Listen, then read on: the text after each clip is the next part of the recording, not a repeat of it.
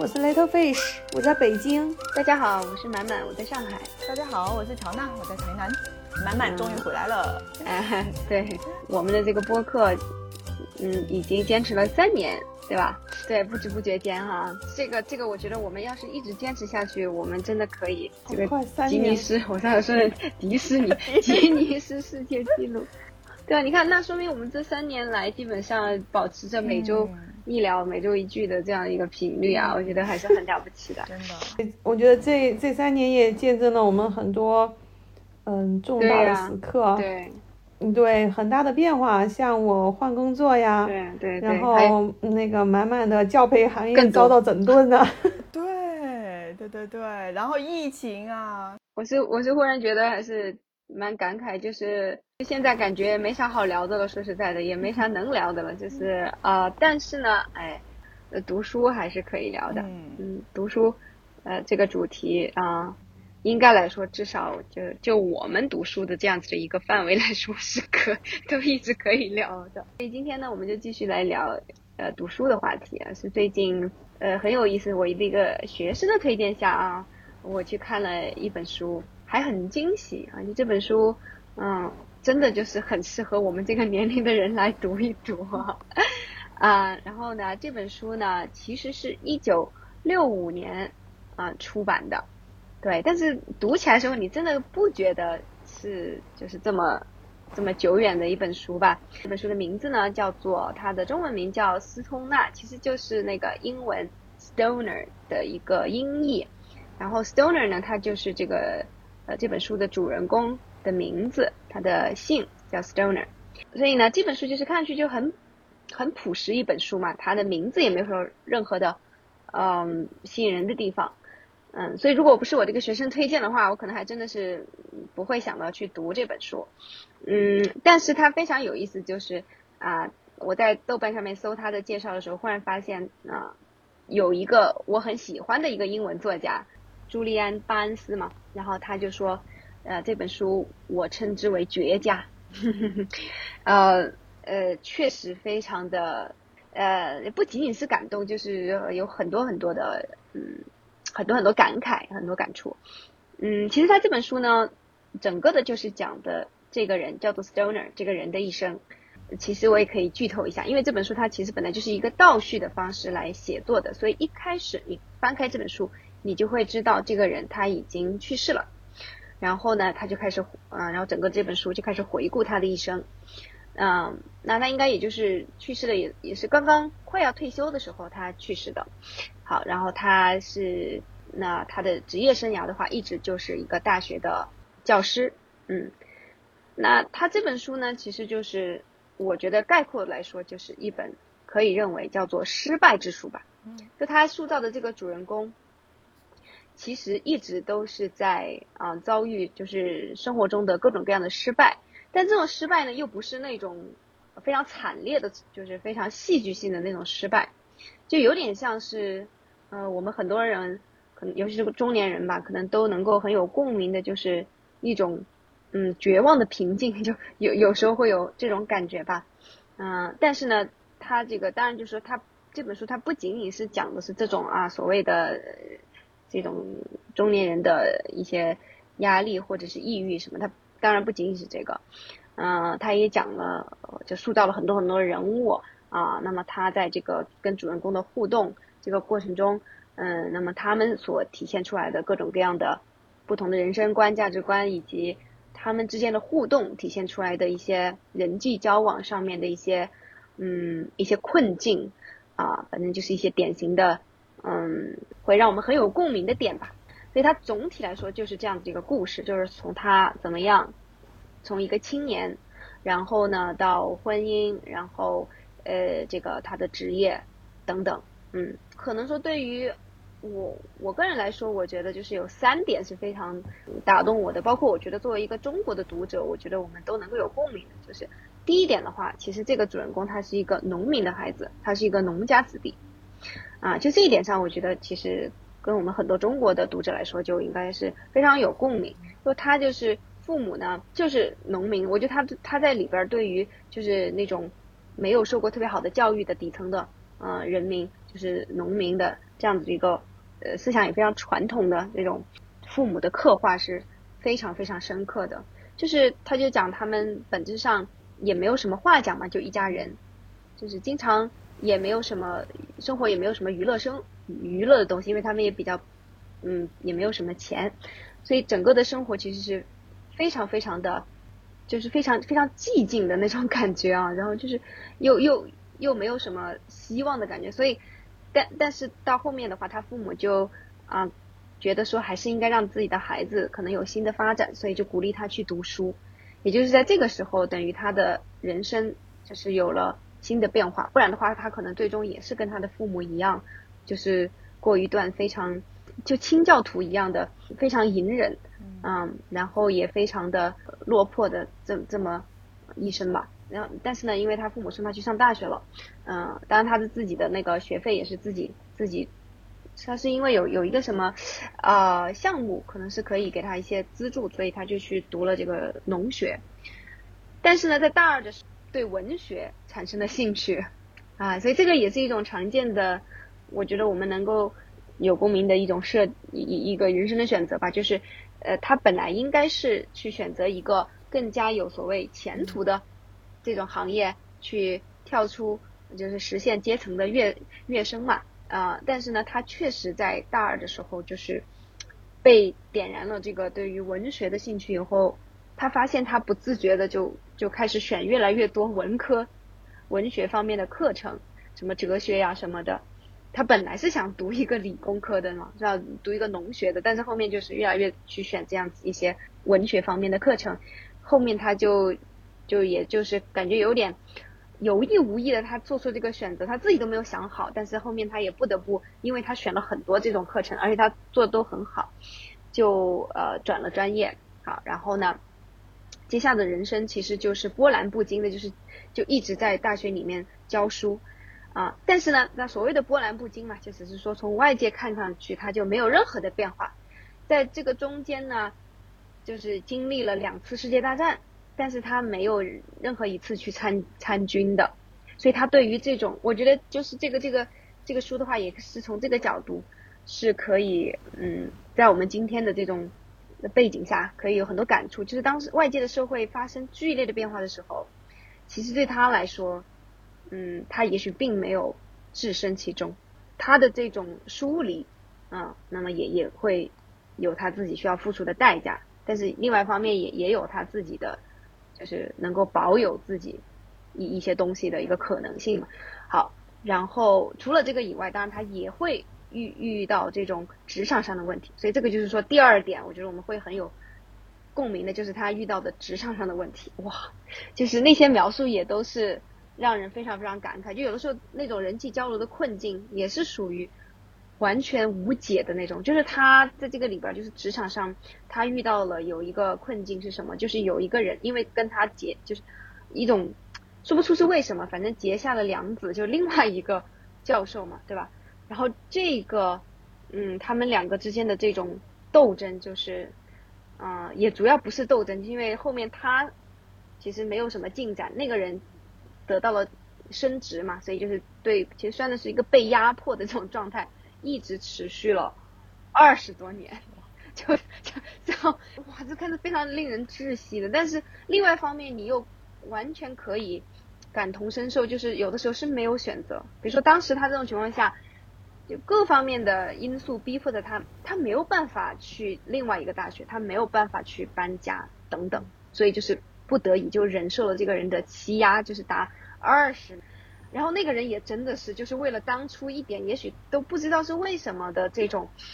呃，两个人的过节，就一直不放过他，我操！然后就是这个就是第二个吧，就职场上面的呃遇到的这种困境。然后第三点的话是更加令人窒息的，是他的婚姻的一个描述。哇，天哪！这段就是这是中间一部分讲的。我当时看到第七章、第八章，看到我真的是读不下去了。我觉得太太窒息了。就是虽然我我觉得是读读读到以后，其实我还是觉得比较幸运的，就是我至少不是这种情况。但是我真的能够能够去感同身受，就是有很多人可能都是处在这种状况下的，是什么样子的呢？就是那个，呃，他的这个呃妻子，其实是一个也是比较典型的这种，嗯，从小嗯没有得到一个很开明的一种教育，就一直就是非常嗯保守的，然后非常保护性的那种教育出来的。然后这个这个女孩她根本不知道自己想要什么，然后这个男孩呢，就是不知道为什么就就。爱上了他，就就可能被他的外表，还有被他的这种气质吸引了，然后就爱上他，然后就就一下子就要追求他，然后就就就就拼命追求他，然后就跟他结婚。但是之后的话，就是他们整个的婚姻是一个，就本质上是一个形同陌路嘛。但是那个那个女的呢，其实是用一种就是冷暴力的形式，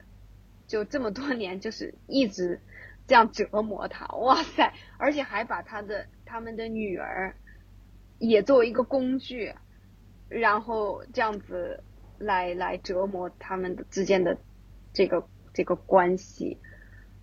哇！反正就是那段简直是太令人窒息了啊！当然，这中间他还会有一个一个插曲，是他的一段出轨的经历，然后这一段的话也是其实算是他。就是你回过头去看他人生中的一个高光的一个时刻，因为真的是只有在这段关系里面，他是真正的体会到了，体会到了一些，嗯，就所谓的巅峰体验。我觉得就是是人生真正的那种有有有价值感的那那种体验，就是两个人之间的那种完全的互相啊信任呐，还有这种互相理解和和接受的这种状态嘛。因为他跟他妻子完全就是。就这么一个故事啊，然后一直写到他的死亡，嗯，看看的人非常非常的感慨。其实真的就是中年人，他其实很多人都会遇到这样的困境嘛，就是他在职业上可能上不去了，他在他在这么多年的发展，如果他在公司里面也很有可能会有敌人，就是一直针对他的人。然后你回到家里，然后夫妻关系其实也不好，也有可能是因为。小孩子的原因，你们可能还维系着一些就是表面上的关系。中年人真的很真实的，只是说他的故事可能更极端一些，就是他把这些东西全部都放大了。是的，是的，就是我我今天看一篇评论，我觉得非常感慨的，就是呃，他就是讲他们这个 Stoner 和他妻子之间的这个关系嘛，我觉得他看得很感慨，就是他说这个小说其实他真的是很。他他有一对婚姻关系有一个很纯粹的一个提炼，就是其实他跟他妻子没有什么深仇大恨，也没有什么就是呃什么物质上面的冲突，就经常我们会想象的啊，什么跟那个呃丈母娘啊、岳父母啊处不好关系啊，这这种完全没有，甚至他们都没有所谓的在育儿方面有那种冲突，所以导致的这个问题其实没有，就是他他们之间的婚姻就是。就是有点纯粹的体现婚姻制度的恶的这 这种，这对就是感觉是一个预言，就有有点像这种这种意思，就是就本质上是因为当时这个结婚他们结婚的时候，男的其实也不他也不知道爱情是什么，女的也不知道爱情是什么，婚姻是什么，但是呢，但是他们两个人都是那种。就像个男，其实还算是个男的主动的去追求的嘛，对吧？但是这个女生因为受到那种她家庭的那种过度保护性的，然后过度压抑的这种这种教育，她就接受了，她也莫名其妙的也就接受了。其实他他老婆在在妻子在接受他的这个求婚的时候，也有那么一点点想要逃离他的原生家庭，有一点想要反抗的那个意思，所以他就就嫁了，他就嫁了一个其实他也。不了解，也没有什么真正感受到爱情的这么一个男的，就就这么就直接就就嫁了，有点逃离的那种感觉。但是在当当他逃到这个这个新的一个家庭中间的时候，这个是这是完全对他的生命体验没有没有任何的积极的影响的，所以他在这个关系中，他感到更强的一种一种压抑，更大的一种压抑。然后呢？她就开始用冷暴力来折磨她的丈夫，然后这个丈夫呢，然后也不懂怎么去，其实不懂怎么去，怎么说，就是说去去安抚也好，或者说去嗯去温暖他的妻子，就这个丈夫也不懂然后就变成了一个呃，然后这个丈夫觉得可能呃，就是 I leave you alone，对吧？我我就让你自我给你保持点距离，是不是这样你自己会感觉好一点？我我给你自由，对吧？你你我也不限制你干嘛，就是你想干嘛干嘛，就是我们之间不说话就不说话，没有什么互动就没有互动。你要是希望喜欢这个样子就这个样子，可能这个男的是这么想吧，是吧？所以就是人仍然是一种非常嗯不能理解的一种状态。所以就是，然后这个男的就选择是不作为。好，然后他的这种不作为的话啊，然后映射到这个女的身上，就更加的，就是让他们之间的关系不断的就是嗯。梳理不断的分裂，然后就特别令人窒息啊！所以就是那那段描述非常非常令非常非常令人窒息。当时我就在想，哎呀，为啥不离婚呢？为啥不离婚？就是这个这个，但是我觉得他的这个呃故事本来就是嗯这个文学作品嘛，他本来就是想体现这种嗯比较有代表性的是吧？一种一种抽象出来的感觉的一种困境。就这个这个男的，就是他也。不想离婚，因为他可能有多方面的考虑，或者他也不，因为他觉得离婚也会伤害到这个他的妻子，所以他其实有很多的考虑。他他们就所以这个就是觉得很无解嘛，就是他们彼此对对方并没有，就至少在结婚的时候并没有恶意，但他们却彼此都都把这个婚姻 的恶，就是就是好像施加给了对方，就是感觉是这种。就是本他们虽然说也许从出发点上没有恶意，但是结果却是很可怕，两个人处成一种非常非常可怕的一个状状态。就是他比较讽刺的就是说，当后面他出轨了以后，结果他的所以他的当他出轨以后，他妻子很快就知道了这个事情，他的妻子一点都不都不在意。就反倒那段时间，他们的关系还更好了一点，就是更友好了一点，就似乎好像有一个人来分担了他们之间的那那种，这这这种张力一样的，就是我我我感觉是一个，可能就是我我们仨可能没有什么直接的体体验，但是仍然是可以从这个文学作品里面，其实你你是可以去去感同身受这种这种，嗯，就是。真的就所谓他人是地狱啊，真的是，就是当两个人的关系到这种程度的时候，那不是地狱是什么呀？太可怕了。比如说他里面讲他的老婆是怎么样利用他的女儿，就是来有点惩罚他的意思嘛，就是因为他他妻子的话就一直是那种，嗯，包括他妻子生了女儿以后。啊，一直身体都不好，还有整个的精神状态也不好，所以呢，其实是他主要在负担一些育儿的责任。然后呢，他一直也是一直带着他的女儿，然后他女儿从小就很乖，很乖巧。然后呢，他看书，他女儿就会去他的书房，也跟着他在旁边拿一本书来看嘛，然后就就特别和谐嘛，其实。但是后面的话，他的妻子就开始。但但我们用一个很艳女的说法，就是开始作妖了。反正就是在这个这个地方，当然这本书写的他还是非常，他不是说把这个女性塑造为一个恶人，或者把妻子塑造一个一个纯粹的恶人，不是这样子。但就是说，在在这件事情里里面，他的妻子绝对是一个非常恶劣的一个行为。就是然后他的妻子就开始怎么，就开始挑剔说他女儿，他这样子带女儿不行，把他的女儿带的没有同龄人了。然后不说话了，一点都不活泼可爱，然后就开始打扮他女儿，就是逼着他女儿去社交等等等等，反正就是一有机会就把他的女儿带走，就带离他的父亲。然后的话就是，而且只要他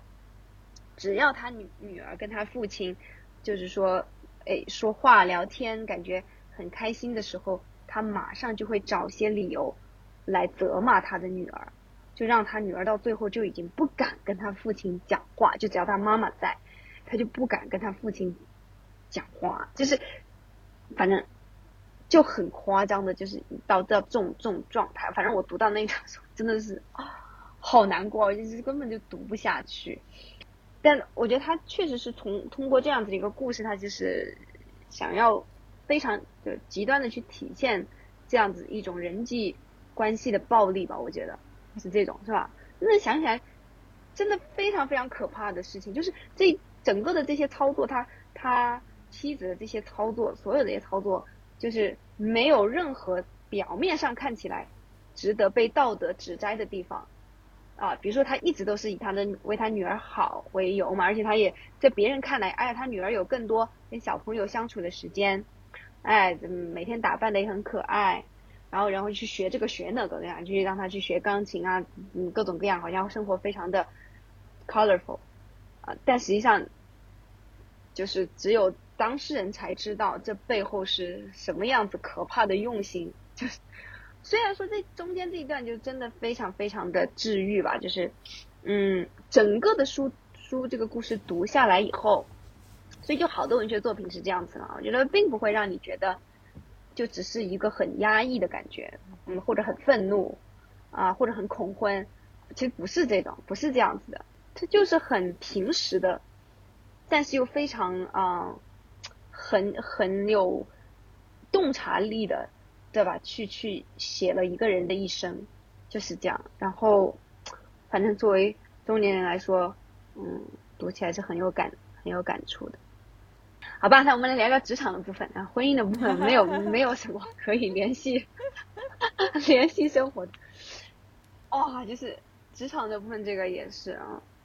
我觉得他他讲的这个这个困境也也真的是太典型了。就是说，他因为是大学教授嘛。啊，他其实是也是很不容易，慢慢的去有一点头衔。他也应该严格说来应该不算是教授吧，他可能也就是一个，好像最后是退休的时候他得到的只是一个副教授吧，大概是这样子啊，或者是什么，我我忘忘记了。总之一开始他肯定就是一个很普通的讲师啊什么的。然后有一次他就遇到了这么一件事情，就是说有另外一个讲师的学生，另外一个讲师辅导的一个博士生，对吧？然后呢，啊，这个博士生，嗯，然后然后要来呃，呃，因为因为他们是说博士生要呃要拿到学位的话是必须要去参加很多的那个 seminar，要也需要参加足够数量的这种研讨会。然后那个博士生之前不知道，所以他就是参加的少了，然后他得现在就得抓紧参加。然后那一阵儿的话，Stoner 的课程是比较受欢迎的啊，然后他本来都不想把这个博士生。呃，加进来了，但是呢，这个博士生就说啊，我是谁谁谁另外一个导师的学生，然后他推荐的嘛，就是请您要帮 务必帮帮我一下，然后怎么样？然后这个 Stoner 就想，哎，好吧，好吧，那就还是把手下，因为他他发现他已经意识到，就是这个学生研究的这些东西方向跟他要做的研讨会非常不相干，非常不相干，对，就是嗯，但是这个人反正就各种这个学生就各种表忠心嘛啊，好，然后就把他接收下来了。然后就是出现什么问题呢？就是这个学生其实表现很差嘛，对，表现很差。嗯，然后呢，就是最后很重要的一个要要写那种 paper 的时候呢，就各种拖拖拖。就本来他们应该是整个的研讨会的人要一起来完成这个东西嘛，那因为他这个人一直拖，然后就导致就是其他人都会受影响。反正就是，然后就一直一直拖。好，然后最后呢，他终于要去做这个呃他的一个分享了，然后结果在。分享的时候就会发现他完全是他就是有一点这个叫什么信口雌黄，然后就讲呃讲的一些东西就是呃非常情绪化，也没有也没有提供什么，就是感觉也不是根据他自己写的东西来的，就是根根本在那个时候他可能写的东西还没有完成等等。好，然后当然这个 Stoner 之后就去嗯跟这个学生对峙了嘛，就说你这个样子的话，我肯定没办法给你过的呀，就有了各种各样的争执。完了以后呢，按照他们学校的这种安排，就是必须要，嗯，如果说要给这个学生不过的话，那么就要看他们有就是申请了一个复核嘛，因为这个那个老师非常的不同意嘛，就是他那个学生原来的导师就觉得这个学生是个很优秀的学生，非常有才华，对吧？就是他肯定是不能够认可，就是说怎么被 Stoner 这样子来呃来打压的呢？好，然后。就是就是因为这件事情啊，然后就是呃，那么就就结下了梁子。好，然后之后的话就是呃，就就有有一个嗯，有有有一次的那种，他们有一个什么叫审评审会吧。然后评审会的话，就是要找找一堆跟这个学生有相关的老师，然后来再次来给他做一个答辩一样的，然后来看看这个学生合不合格。然后 Stoner 就发现，在这个答辩过程中，本来应该是这个学生。他就是自己要回答这老师各种问题，然后发现他的导师就不停的在帮他，对，就是不停的，比如说别的老师问一个问题，然后这个这个问题比较尖锐，然后这个导师就会帮助他的学生，哎，把他这个问题稍微改一改，然后哎，非常嗯，这个人就神不知鬼不觉的换成一另外一道题目，另外一个问题，然后去喂给他的学生，然后好，然后当时就 Stoner 就。就很头铁呀，然后就就不接受像这种方式，然后每次因为之前的另外的老师可能就虽然也很也很烦，但是也就接受了这样子的一种处理，但是 Stoner 就当时也就非常的不愿意放放弃，所以他就每次这个导师想要报插手的时候，Stoner 就说。你不要，我希望他回答我的问题，你直接回答我的问题，哇，就是非常非常的坚定哈，然后就对，就从此以后，然后这两个人就完全就是，嗯，水火不容了嘛，嗯，就是水火不容，然后后面就是，但是呢，所以这个也是我觉得这个这个下面一个东西，下面下面一个点也是我们仨都会很有共鸣啊，尤其是我跟 Little Fish 嘛，就是。后面好，本来他本来这俩人，他们俩导师算是平级的关系，所以呢，那有这种冲突也就算了嘛，井水不犯河水，对吧？但是呢，因为 Stoner 他自己就是他是绝对不愿意去搞什么职场的，他没有什么职场的追求，所以呢，他也不想去呃竞竞聘那种，呃，按照我们国内的说法，比如说教研组长这种，或者是那种什么啊主任啊。等等是吧？就是他就不愿意去竞聘这些，好，然后结果呢，那个导师哎，最后当上头了，你知道吧？好，然后那个当头以后，那个导师就负责来安排所有的嗯教授的这个 schedule 嘛，对吧？教什么课是教高年级，更多教高年级还是教低年级？然后你的课程的时间怎么来安排，也都是啊按按他来的。然后就从此以后。他的课全是本来他是很多时候教高年级的嘛，然后他也很 enjoy 这个跟一些这种比较有学术修养的学生啊，然后能进行一些更深入的探讨的。他本来很是很很很喜欢这个，然后结果呢就被这个升上去的主任就各种打压他们，然后就全给他排 freshman 的课程啊，就是一年级、二年级的课程，全是这种课程，而且时间也非常的糟糕，就各种。你就是乱七八糟的时间排嘛，然后让他自己的生活也很难平衡嘛。好，但是呢，你看，就是 Stoner 也是这种个性就体现出来了，就是他就是属于那种，嗯，他其实是用这种逆来顺受的方式来来表 来表现他的反抗的，就你你爱怎么地怎么地，你伤害不了我，你你要我这么教，那我就这么教呗，然后他就他就反正他就接受下来，他就一直这么这么这么一直教，然后。啊，当然后面他也有一次爆发啊，但是总之就是这样子。我觉得这个困境也是感觉我我们可以很容易联想的，对吧？就是 就是当你你自己不去不去追求的时候，那你你你所谓的你想要去坚持一些东西，你会发现很困难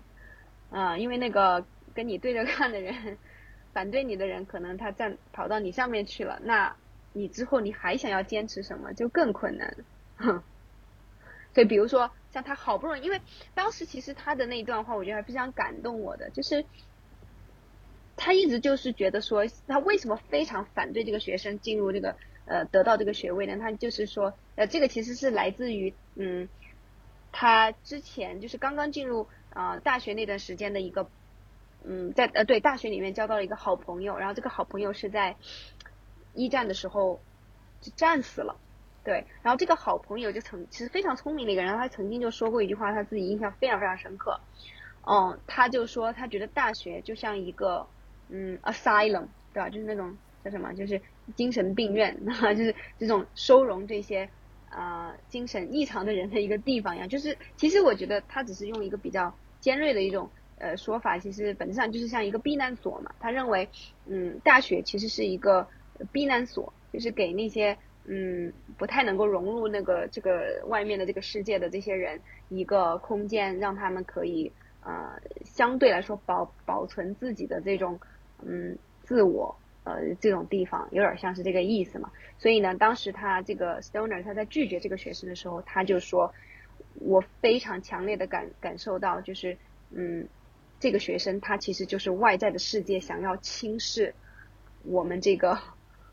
这片土地嘛，所以他就是觉得这样的人是不可以让他进入到大学来的，所以他非常反对嘛，他就很坚持，相当于其实坚持原则嘛，在这个地方他就很坚持原则，想要把这个不合格的人拒绝在门外，但是当这个他的这个对头。踩到他上面的时候，爬到他上面的时候，他就后面就发现，哎，那个学生还是进来了，知道吧？虽然当时他用自己的一己之力，对吧，使劲把他拦出去，但是后面发现他的呃所谓的这些坚持原则的努力，似乎也没有什么意义。嗯嗯，这个《纽约时报》的评价啊，我们来看看啊，我觉得这个这个地方有些点是挺挺准确的，就是他说。这个 Stoner 刻画了一个将追求知识当做对抗无意义的战争，拒绝与外部世界做呃拒绝与外部世界做廉价妥协的人的一生。这个《纽约时报》的写的非常的正面，但其实你也可以从这个故事里边看到很多，就是 Stoner 他作为一个普通人的这种懦弱，对吧？他的一些呃犹疑。对他的一些退让是吧？就是这些你你也是一样的是可以看到，所以他不是说一个什么赞歌，当然当然不是一个赞歌，然后他也不是一个批判，我觉得就是这个真的就是我我感觉还是很让我体会到小说的魅力的，绝对不是一个对什么就是几句啊鸡汤能够概括的一个作品，你你就是你去读完以后，你真的可以在啊每一个地方呃字里行间就是。读到很多东西，可以有有非常丰富的解读出来，可以可以想象，就是他这本书里边体现的这种这些感受，这种氛围，可能真的是也是当代的现代人，就是在英英语国家是吧？我包括在中中文世界也也也是大家都能感同身受的。还有一句话也是蛮感慨的，就是啊，这个豆瓣上面有说，他说这本书呢。展示向世人展示了凡人凡人中的勇者如何生活啊，在这种历史洪流中，凡人中的勇者如何生活？哎，我觉得也真的是很有感触的。嗯，就是你看 Stoner 他他不像是，比如说，因为他经这个故事里边是经历了两次世界大战，那么基本上每一次世界大战的时候啊，都会有那种狂热的民族主义的情绪出来，还有这种爱国主义的情绪出来嘛。尤其是像一战的时候，那么他他是，嗯，很多的同同僚可能都去参军了，包括他自己的好朋友也是在啊这个时候去参军，然后就就去世了的。那他后面就决定他还是不要去嘛，嗯，对，所以就是嗯，虽然他的这个决定也是招致了他之后就被很多人看不起吧，就是有有点有点这种。但如果我们把这个时间线拉长的时候，你就会发现，嗯，他的这种选择，嗯嗯，其实是另外一种意义的勇敢呢。嗯，他确实看到了这个战争中的这种无意义，然后他希望他，他把他的生命投身在他自己觉得，嗯，更加有价值的事情上面。嗯，而且就是，就是，包括后面他那个也有一些评评论，就是说。包括这本书的结尾，因为他其实最后是，啊，就是得了癌症，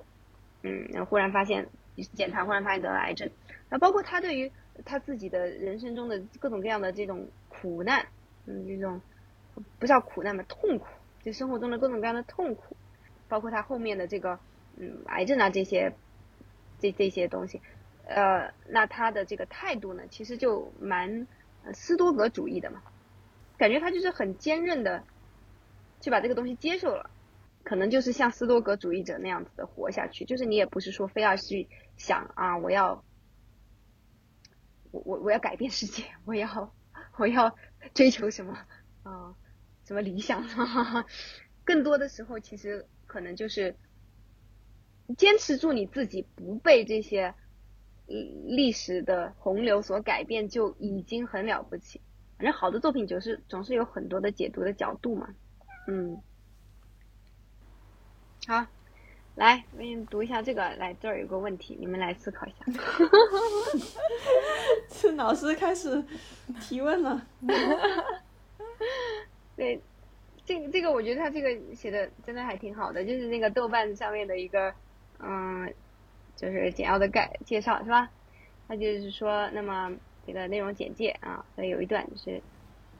美国密苏里州来自偏远农场的农家子弟，十九岁的威廉。斯通纳进入州立密苏里大学学习农学，自一堂选修文学课为起点，他的一生就此悄然改变。未来的斯通纳成为了一名大学老师，结婚生子，教学退休衰老死亡。在他生命的尽头，或许他可以坦然面对这个问题：你的一生还要期望别的什么吗？来，你的一生还要期望别的什么吗？对，其其实从一开始，你讲到这个故事的时候，就说他没他的命运也没有什么大的改变。其实，在我们的中国的语境里，他已经实现了阶层的跃升了，已经从一个农民变成了一个非常那个受人尊敬的那个大学老师嘛，也也有他的学术的追求。其实这在我们看来已经是非常一个逆袭的故事故事了。我觉得它里面其实也有也有讲到，我觉得他就是真的是用非常非常，就是很悲悯的那那种嗯眼光，就是去写到他跟他父母的关系嘛，就是嗯，他就我我这这中间有一段我忽然想想啊，就是说他他就写到说，嗯，当他一其实一开始他进入大学的时候，他真的是非常懵懂嘛。然后他的学习的话，我觉得他他的一个形容也非常有意思，就是说，他说他对待啊他的课业的态度，跟他对待之前在家里面的时候，父母需要让他帮忙做农活的那种态度是差不多的，就是都是用同样的一种啊勤劳，但同时又是同样的一种漠不关心嘛，就是因为所以我我觉得这个就是非常的形象，但是。当后面，当他哇，忽然就是由这这堂文学课为起点，其实他就整个的对于，嗯，对，就忽然好像就是换了一种眼光嘛，对吧？他他当他去看待周围的世界的时候，就忽然一下子不一样了，就好像觉醒了一样嘛，就是有点这种。他就说，嗯，当他看到他父母的时候，我觉得这个这个描述也是非常非常的，嗯，就很深刻。他就说，就。就一方面，他他能够感觉到他跟他父母的距离是越来越远，就越来越远，就是完全已经没有办法有什么共同语言的。但是另外一方面，他却越来越多的感受到对他父母的一种爱。嗯，哦，我觉得这个这这这个描述也是非常非常精准的。对，所以他的里边在讲到他跟他父母的时候，我真的是觉得哇，就是还是很让人泪目啊，就是。就是觉得那个那个他的父母，就有点像那引入尘烟的那种感觉，其实，就是来自于泥土又归于泥土，完全就是这样，就这样子默默的一生。他的父母从来没有想过要对这个世界做出什么追问，做出什么反问，真的好像就是一直是这种所有的东西，他们都默然的接受了，然后就去就这样从生到死。然后每天日出而作，日落而息的这样的每天，当然不仅仅是这么不这么轻松的，就是每天很辛苦的劳作，包括他自己的，包括他的父亲也是，嗯，就是因为一直都不愿意休息，嗯，然后就呃，就死在了这个这个他的田地里，嗯，然后这整整个的包括他跟他他讲到他跟他父母的这种相处也是。很典型的，就确实没有什么，没有什么好说的。比如说关于大学，嗯，那他去呃离开家家去大学了，嗯，然后那么放假回去，那么也就第一次回，他就写他第一次回去的时候，他的父亲有问到他，嗯，大学还好吗？然后那么他也就嗯还好，然后之后他们再也没有任何关于大学的对话，嗯，我觉得真的好真实啊，就是。其实真的是这种感觉吗？嗯，就是真的就是那种，我觉得真的写的好精准，就是他他感觉跟他父母是是越来越远，但是在这个过程中，他有真正的感受到对他父母的一种非常深沉的爱，嗯，所谓的啊，就是比如说像我们，呃，中国的话可能比较典型哈啊，你这个孩子如果实现了阶层的跃升，嗯，你你是一定要去帮助你的父母，是吧？要去光宗耀祖的，要要去帮帮助你的父母，帮助你的亲戚什么之类的啊。那他这里面写的其实。不过他这里面写的也很典型，就是他的父母一辈子在呃农村，在田田地上，他们并不想离开他们的这种生活，就是他们也不愿意说，他们肯定也不愿意是去去跟跟孩子一起住的这种，所以嗯，所以感觉其实嗯，他的父母呢，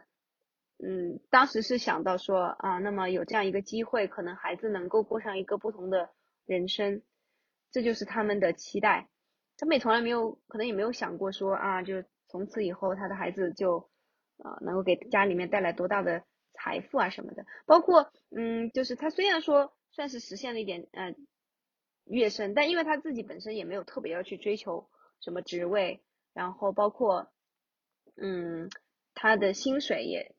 也也不算是太好的，就是也就是啊。一般的这种收入，因为其实如果你要去真追真的追求收入的话，可能你应该多跳跳槽是有帮助的嘛。像他们这种老师，而且还有就是多写书啊，在在职就是学术方面进一步的去呃提升自己的造诣。就这个也是呃就很感慨的，因为它里边写嘛，本来他有一度是非常有这个著书。呃，立立立就是立作的这样子一些追求的，但是也是因为他婚姻的原因，就是各种，他那段时间就是跟他的妻子嘛，包括他的妻子也会，嗯，明里暗里的，其实就是怎么说呢，就是故意要影响他的感觉，就他的妻子会明里暗里的有点就要搞他的感觉，你知道吧？就是就是要影响他的事业发展的那种。你知道吧？就就是到这种程度的，嗯，比如说他妻子就是就把他的书房给占了，把他赶走，把赶到一个更小的一个地方去，说他妻子说我要用这个地方，你这个地方很我阳光比较好，我要拿这个当我的画室啊。他的他妻子就是就是一会儿搞这一会儿搞那，然后但其实并没有真正意义上的搞出什么，但是他就是不断的。找机会去去破坏她丈夫的事业，有有点这种感觉，你知道？也不是叫做破坏她事业，就是破坏她她丈夫追求自我的这个一些努力，就这种感觉。所以所以就这真的是你会发现这里面有一种很深深深层次的恨呢，真的是。但是他他们表面上又没有这种互互相。呃，比如说互相给对方下毒啊，或者就是互互相又就是要要真的是拳头拳脚相向，没有哇，但是这种恨简直就是才是刺骨的恨呢，就是太可怕了，真是太可怕了。所以所以这方面的话，其实他也是嗯蛮受影响的嘛，所以到到后面他就也也是有一点点嗯有一点颓废的，我觉得就是有一度就是很颓废吧，就是他也不太去。想他的学术的追求了，啊，到后面呢，他倒是，嗯，他就再一次退而求其次嘛，就其实你看这中间他有很多的作为普通人的退缩，所以他并不是说单纯的写他怎么怎么坚强勇敢啊，这个不是这个，他就是也有很多他的退缩，那最后他就是退缩到什么呢？他其实，哎，他忽然发现其实 teaching 是一件还有很有成就感的一个事情，所以他就很珍惜每次能够跟他的学生交流。然后去教学的呃这样子的一些过程，包括他他在最后的这个退休的那个呃宴会上面，然后他也没有说什么啊，我但是其实这句话我我我当时我在想说哇这这作为一个退休的一个演讲啊也也讲的太简单了一点吧，但是后面我就真的是呃我会觉得这句话还真的是有一点让人去回想的，就是他就最后他就说。呃，Thank you for letting me teach。对他，他就说谢谢你们让我教书，对吧？就是，就就你会想到他，其实在整个的这个过程中，他慢慢慢慢他已经，嗯，他把自己对于这个意义的追求就是浓缩到这他的教学的这件事情上面，然后他也不太去 care 其他的啊职业的晋升啊、学术的发展啊等等，他反而他就是觉得，那你们能够让我在这样子一个小小的空间里边保存我自己的自我，这个就是已经是很值得值得感恩感谢的事情了。反正就是他就说了这么一句，嗯。